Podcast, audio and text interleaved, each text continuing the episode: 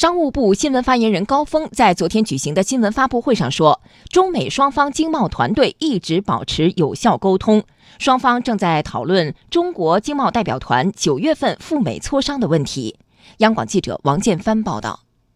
针对美方称将提高对约五千五百亿美元中国输美商品加征关税的税率，商务部新闻发言人高峰说，中方的反制手段是充足的，但在当前形势下。应该讨论的问题是取消对五千五百亿美元中国商品进一步加征关税，防止贸易战继续升级。中方正就此与美方进行严正交涉。正如中方一再强调，贸易战升级不利于中国，不利于美国，也不利于全世界人民的利益，甚至有可能给世界带来灾难性后果。高峰说：“从中美两国和整个世界的大局出发，中方愿意以冷静的态度。”通过磋商与合作解决问题。他透露，中美双方经贸团队一直保持有效沟通，双方正在讨论中国经贸代表团九月份赴美磋商的问题。当前最重要的是为双方继续磋商创造必要的条件。中方认为，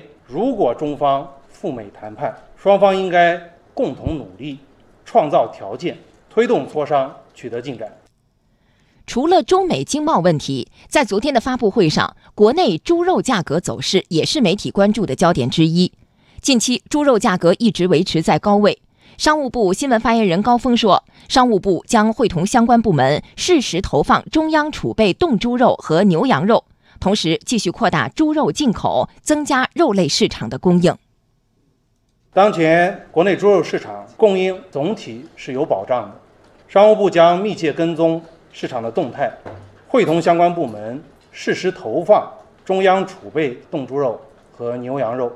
同时指导产销区建立稳定的购销协作关系，促进区域间产销衔接，畅通肉类供应渠道。此外，我们还将按照市场化的原则，继续鼓励扩大猪肉的进口，确保国内肉类市场供应稳定。